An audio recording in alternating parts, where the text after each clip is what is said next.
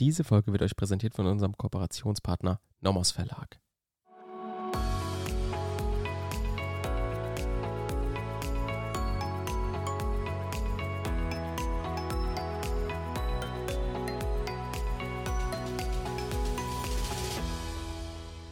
Willkommen zu einer neuen Folge Kurzerklärt und heute sind wir unterwegs im Strafrecht mit einer Definitionssammlung und bevor wir hier zu viel rumquatschen in der Definitionssammlung, direkt mal mit der Norm einsteigen. Paragraph 266, die Untreue. Wer die ihm durch Gesetz, behördlichen Auftrag oder Rechtsgeschäft eingeräumte Befugnis, über fremdes Vermögen zu verfügen oder einen anderen zu verpflichten, missbraucht oder die ihm Kraft Gesetzes, behördlichen Auftrags, Rechtsgeschäfts oder eines Treueverhältnisses obliegende Pflicht, fremde Vermögensinteressen wahrzunehmen, verletzt und dadurch dem, dessen Vermögensinteressen er zu betreuen hat, Nachteil zufügt, wird mit Freiheitsstrafe bis zu fünf Jahren oder mit Geldstrafe bestraft. Das heißt, der Gesetzgeber gibt uns folgendes Aufbauschema an die Hand. Und zwar teilt er das auf in zwei verschiedene Tatbestände, die verwirklicht werden können. Die erste Alternative, also 200, Paragraph 266 Absatz 1, erster Fall ist der sogenannte Missbrauchstatbestand und der ist spezieller als der zweite Fall. Und der zweite Fall ist der sogenannte Treuebruchstatbestand. Und der ist geregelt in 266 Absatz 1, zweiter Fall. Das heißt, wichtig, dass ihr das trennt und für euch überlegt, ja, ist es jetzt der Missbrauchstatbestand, dann prüft es zuerst, weil es spezieller. Und dann prüft ihr den Treuebruchtatbestand. Wie ist es jetzt aufgebaut?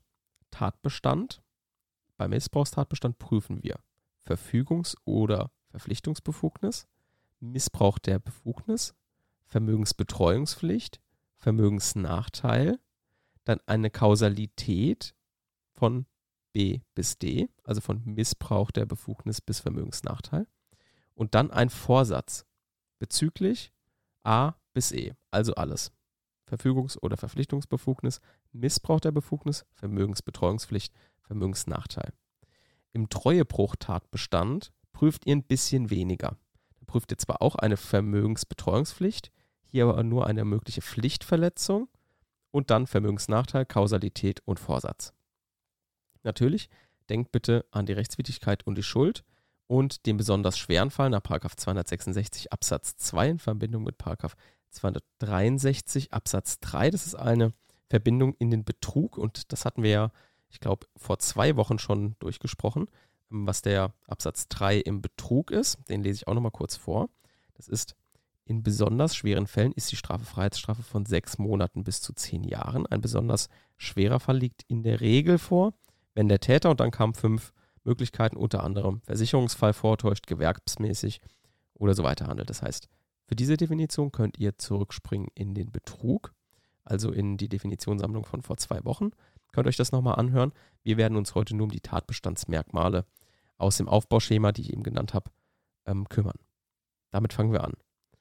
Wann liegt eine Vermögensbetreuungspflicht vor? Eine Vermögensbetreuungspflicht im Sinne von 266 Absatz 1 ist gegeben, wenn dem Täter im Rahmen eines fremdnützigen Schuldverhältnisses Raum für eigenverantwortliche Entscheidungen eingeräumt wurde, und die Betreuung fremder Vermögensinteressen eine Hauptpflicht des Täters darstellt. Wann handelt es sich um eine Verfügungs- oder Verpflichtungsbefugnis? Eine Verfügungs- oder Verpflichtungsbefugnis im Sinne von 266 Absatz 1 ist die Rechtsmacht, in wirksamer Weise über Vermögensrechte eines anderen durch Übertragung, Aufhebung, Belastung oder Änderung zu verfügen oder ihn gegenüber Dritten wirksam zu solchen Verfügungen zu verpflichten. Wann liegt die Fremdheit vor? Fremd im Sinne von 266 Absatz 1 ist Vermögen dann, wenn es materiell rechtlich einer anderen natürlichen oder juristischen Person zugeordnet ist als dem Täter. Missbrauch einer Befugnis ist dann gegeben, wenn der Täter im Rahmen seines rechtlichen Könnens im Außenverhältnis aber unter Überschreitung des rechtlichen Dürfens im Innenverhältnis handelt. Wann liegt jetzt eine Pflichtverletzung vor? Die haben wir ja, beziehungsweise der Missbrauch, der war ja nur in dem Missbrauchstatbestand notwendig. Und jetzt im Treubruchtatbestand brauchen wir natürlich auch die Pflichtverletzung. Und die Pflichtverletzung im Sinne von 266 Absatz 1 zweiter Fall ist jedes vermögensrelevante Verhalten, das im Widerspruch zu der dem Täter obliegenden Vermögensbetreuungspflicht steht. Wenn wir in die Definition des Vermögensnachteils schauen, können wir uns auch wieder auf den Betrug beziehen. Denn der Vermögensnachteil entspricht dem Schaden beim Betrug. Da könnt ihr gerne in die Folge zum Betrug nochmal reinhören, wenn ihr das nochmal genauer wissen wollt. Und damit haben wir auch die Untreue als Definitionssammlung abgehabt, können uns also demnächst auch der Untreue widmen, einem sehr komplizierten Tatbestand, wie ich finde. Und das wird dann wahrscheinlich irgendwie nach der Erpressung und nach dem Raub werden wir uns wahrscheinlich der Untreue mal widmen, weil das immer, also habe ich sehr viel von euch mitgeteilt bekommen, dass Untreue immer ein Thema ist, das euch nicht liegt, also was man irgendwie nicht mag, kann ich total nachvollziehen. Deswegen werden wir uns dann als nächstes der Untreue widmen. Und bis dahin. Tschüss. Werbung. Auch heute haben wir eine Empfehlung für euch. Und zwar möchte ich euch empfehlen das Nomos-Gesetzbuch vom Strafrecht. Und zwar ist es die Gesetzessammlung, die ihr schon kennt aus, diesen, aus diesem Dreierband, Schwarz-Rot-Gold.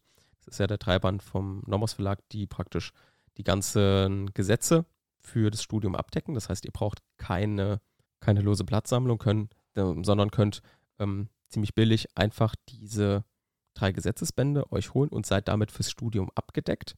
Könnt dann auch immer einzelne Bücher nur mitnehmen, je nachdem, was ihr gerade habt, öffentliches Recht, Strafrecht oder Zivilrecht. Aber jetzt heute nochmal eine ähm, besondere Empfehlung für das Strafrecht. Das ist das rote Buch.